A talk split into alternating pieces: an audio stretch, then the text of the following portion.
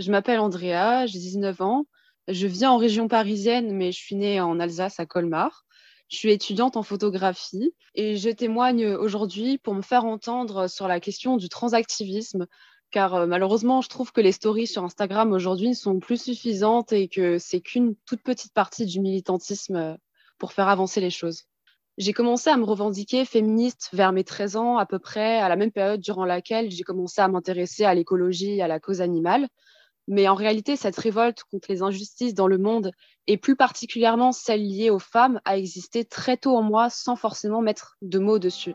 Bonjour et bienvenue sur le podcast Rebelles du genre. Nous sommes des femmes militantes pour l'affirmation et la protection des droits des femmes basés sur le sexe, et donc notre biologie. Le sexe est la raison de notre oppression par les hommes, et le genre en est le moyen. Nous sommes les rebelles du genre. Nous observons aujourd'hui avec fureur des hommes qui envahissent nos espaces, agressent nos sœurs, revendiquent nos droits. Conditionnées à la gentillesse et touchées par leur victimisation, les femmes mettent en général un certain temps à comprendre l'arnaque du mouvement transactiviste et commencent souvent par soutenir cette idéologie. Puis elles ouvrent les yeux, constatent sa violence et la refusent. Ce podcast est là pour donner la parole à des femmes qui expliqueront pourquoi et comment elles sont devenues critiques du genre et qui témoignent de leur parcours. Écoutons leurs paroles. Par exemple, quand j'étais petite, je comprenais pas que le rose soit associé aux filles et le bleu aux garçons. Ça me paraissait complètement infondé, voire ridicule. Quand j'avais 11 ans, j'étais un jour habillée en pantacourt, donc un pantalon qui arrive au niveau des genoux, et mon père a sorti un truc comme Ah, il faudrait peut-être que tu commences à t'épiler les jambes.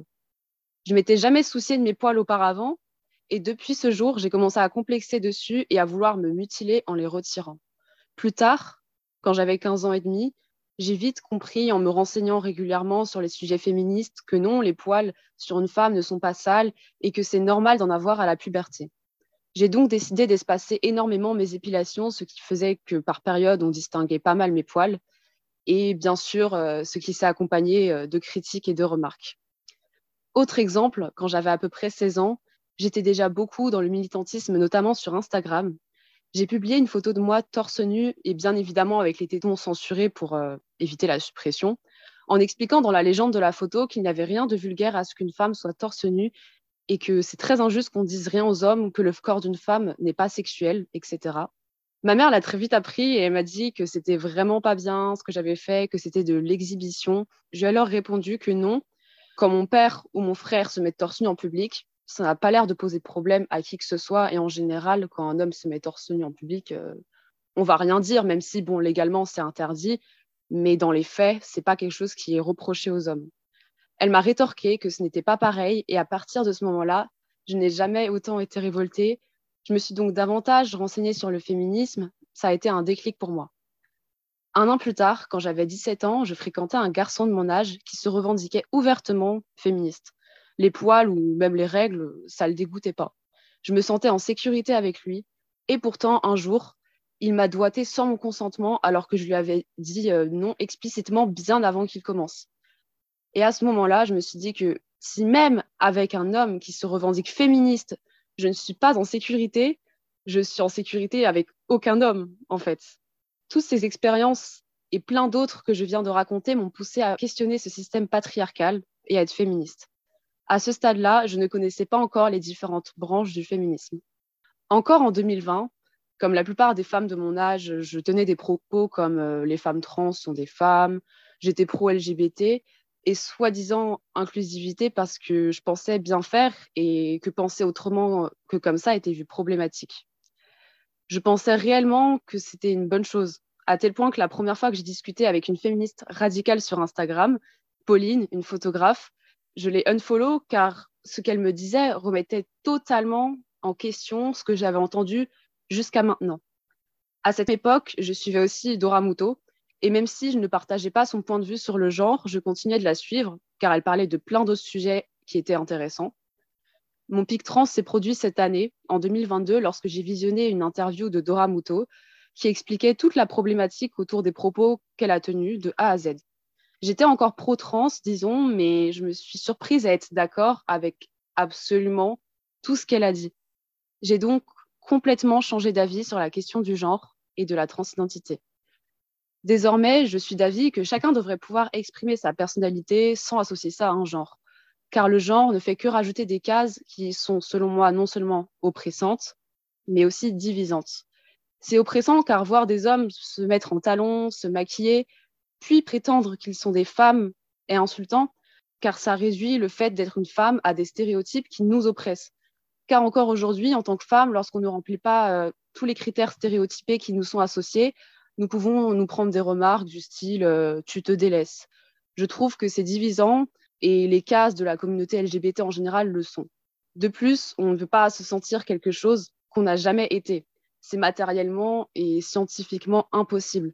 Pour les transactivistes, être femme ou homme ne sont que des concepts, sauf que le sexe n'est pas un concept, mais une réalité. Alors oui, je reste d'avis que les personnes trans existent et que leur malheur est bien là. Je ne leur souhaite en aucun cas de se faire harceler et bien sûr, ces personnes ont besoin d'aide. Malgré ça, le mouvement transactiviste est encore aujourd'hui gorgé de beaucoup de contradictions. Par exemple, c'est beaucoup dit qu'une personne transgenre est née dans le mauvais corps. Du moins, c'est ce que certaines personnes trans prétendent. Alors qu'en même temps, ils disent que c'est deux choses distinctes. Voilà, il y a plein de petites contradictions euh, comme ça dans euh, ce mouvement en général. C'est toutes ces raisons qui m'ont amené à être féministe radicale et non juste euh, féministe intersectionnelle, comme certaines personnes peuvent le nommer, ou libérale. J'ai vraiment envie de me battre pour les droits des femmes jusqu'au bout. Et malheureusement, aujourd'hui, le genre est un obstacle aux droits des femmes.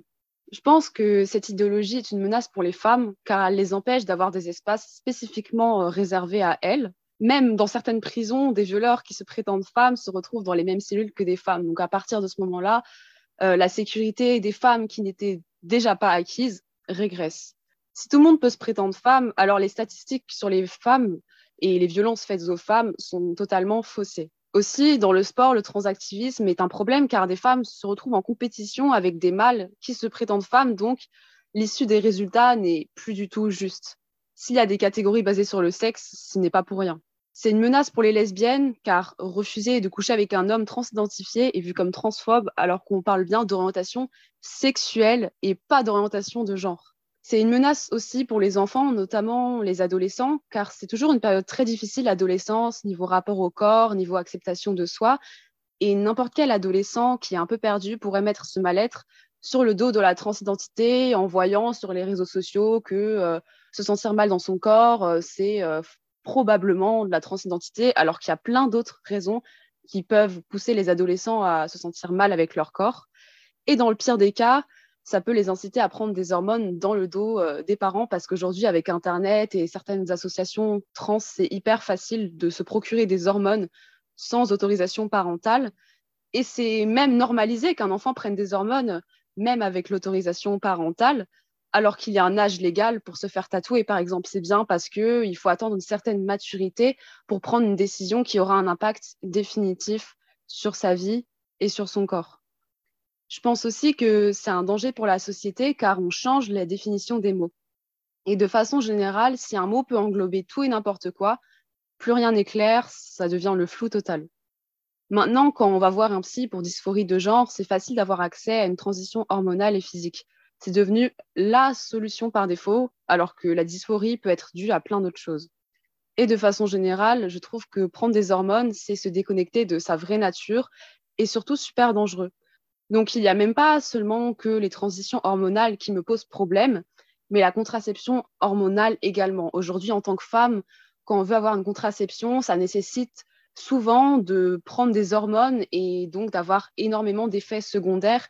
Aujourd'hui, beaucoup de femmes ont de la peine à arrêter la pilule ou à revenir à un cycle, on va dire, naturel, parce qu'il y a énormément euh, d'effets secondaires et ça modifie euh, énormément le corps. Je suis aussi pour une sorte du coup de retour à la nature par rapport à tout ce que nous ingérons chaque jour dans notre corps et aussi dans le fonctionnement de la société en général. Qu'est-ce qui t'a décidé à témoigner sous ta réelle identité? Est-ce que tu euh, as déjà subi des pressions? Est-ce que tu as déjà été menacé Ou est-ce que tu euh, éventuellement aurais rencontré des dangers par rapport à cette question-là? Ou est-ce que finalement tu témoignes euh, de façon ouverte parce que tu sais que tu ne cours absolument aucun danger Alors, je ne pense pas que je cours aucun danger dans le sens où en s'exposant sur les réseaux sociaux avec cette opinion ouvertement, on peut avoir, euh, on peut se prendre des menaces, on peut se faire harceler, juste recevoir des messages de personnes qui tous les jours vont nous dire comme quoi euh, c'est pas bien de penser comme ça car c'est transphobe, etc. Mais j'ai quand même décidé de témoigner sur ma réelle identité car j'ai pas envie que ça soit un tabou de simplement rétablir des vérités qui devraient simplement être du bon sens, selon moi. J'estime que je n'ai pas à avoir honte de mes propos. Oui, j'ai déjà subi des pressions à cause de ça. J'ai reçu un message me traitant de transphobe et de plein d'autres euh, noms euh, ignobles, juste parce que je suis critique du genre, alors que je n'ai attisé la haine envers euh, personne. Je ne suis pas pour que les personnes trans se fassent harceler. Encore une fois, ce n'est pas du tout mon but. Pour moi, tout le monde est victime de cette idéologie. Hein. Les personnes qui ressentent de la dysphorie, comme les femmes surtout. Mais voilà, j'ai affiché mes opinions critiques du genre et j'ai reçu ce message euh, suite à un débat que j'ai eu du coup avec une ancienne amie qui n'a pas été d'accord avec moi, qui m'a bloqué et qui a sûrement envoyé un, de ses potes euh, m'envoyer un message pour me faire peur, je pense. J'avais partagé, euh, je ne sais plus quel poste concernant la transidentité et de là, euh, cet amie a pris connaissance de mes nouvelles opinions parce que c'est très récent. Ça fait que depuis cette année que je me considère comme féministe radicale et critique du genre. Et de là, en fait, elle a même pas pris le temps d'écouter euh, les vocaux que je lui avais envoyés pour lui expliquer mon point de vue. Directement, elle m'a traité de transphobe et qu'elle était super déçue. Et juste, elle m'a bloquée. Et je pense que c'est un de ses amis qui, qui est venu me contacter par message parce qu'elle est beaucoup dans le milieu militant, dans les manifs pour le climat, dans tout ça. Et je pense qu'elle a un gros réseau euh, de personnes, disons. Et du coup, au-delà de ça, j'ai perdu contact avec une dizaine de connaissances amies car je suis devenue critique du genre et que ces personnes ont vu que j'étais abonnée à Marguerite Stern sur Instagram, que je repartageais les posts et que c'était soi-disant super violent, alors que selon moi, ce qui est super violent, c'est qu'on essaye d'effacer le mot femme et que les hommes puissent s'introduire partout où ils veulent juste en prétendant qu'ils sont des femmes sachant qu'on se sent déjà pas en sécurité dans la rue, si on peut plus se sentir en sécurité nulle part, bah ça m'inquiète tout simplement. J'ai aussi un jour publié une story sur Instagram en faisant une sorte de mise à jour des opinions qui avaient changé en moi, donc il y avait par rapport au transactivisme, mais aussi par rapport à d'autres sujets sociétaux.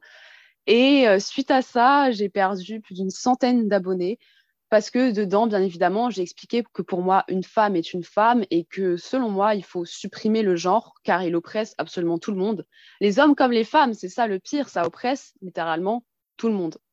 Et donc voilà, suite à ça, j'ai perdu plus d'une centaine d'abonnés, ce qui n'est en soi pas une grande perte parce que si ces personnes se désabonnent à cause d'une différence d'opinion, c'est qu'elles étaient, elles valaient pas tant le coup que ça. As-tu une anecdote à raconter sur un événement qui t'a marqué concernant la transidentité ou le transactivisme? J'ai pas forcément d'anecdote à part que j'ai été très choquée de recevoir des insultes de la part de quelqu'un par message. Ça s'est produit qu'une seule fois, mais j'avais vraiment jamais conscientisé euh, ce que ça faisait de se prendre des insultes à cause d'une certaine opinion, euh, de se faire harceler. Je l'avais beaucoup vu euh, que Dora Muto et Marguerite Stern, par exemple, s'étaient fait harceler j'en avais conscience, mais le fait que ça m'arrive à moi, ça m'a énormément choquée.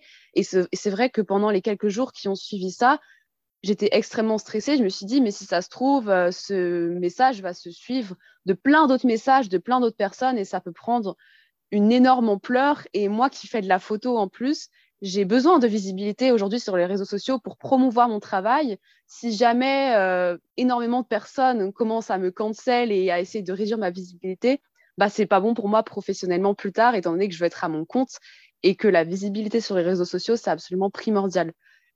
Et au-delà de ça, euh, c'était juste très choquant de se faire insulter comme ça, euh, ni bonjour, ni rien du tout, mais juste je me prends des insultes. As-tu quelque chose à ajouter? Oui, je pense que pour conclure, il faut se libérer du genre et le supprimer à long terme. J'ai conscience que c'est quelque chose qui est super ancré dans la société et que c'est pas du jour au lendemain que ça va disparaître, mais pour moi, il faut tout faire pour euh, le supprimer petit à petit, pour qu'il soit totalement éradiqué, en fait. Euh, on devrait pouvoir se sentir libre de porter ce qu'on veut, de faire le métier qu'on souhaite, peu importe notre sexe. Et ça serait vraiment libérateur et pour les femmes et pour les hommes, pour tout le monde en fait, de supprimer le genre, sauf pour l'industrie pharmaceutique évidemment, qui a son compte à gagner là-dedans. Merci d'avoir écouté notre parole et n'hésitez surtout pas à partager le plus largement possible. S'il vous plaît, signez la Déclaration des droits des femmes basée sur le sexe, womensdeclaration.com. Rejoignez-nous, n'ayez plus peur, ensemble nous ferons changer les choses. Si vous souhaitez témoigner, contactez-nous par mail. À bientôt pour un nouveau témoignage de Rebelles du genre.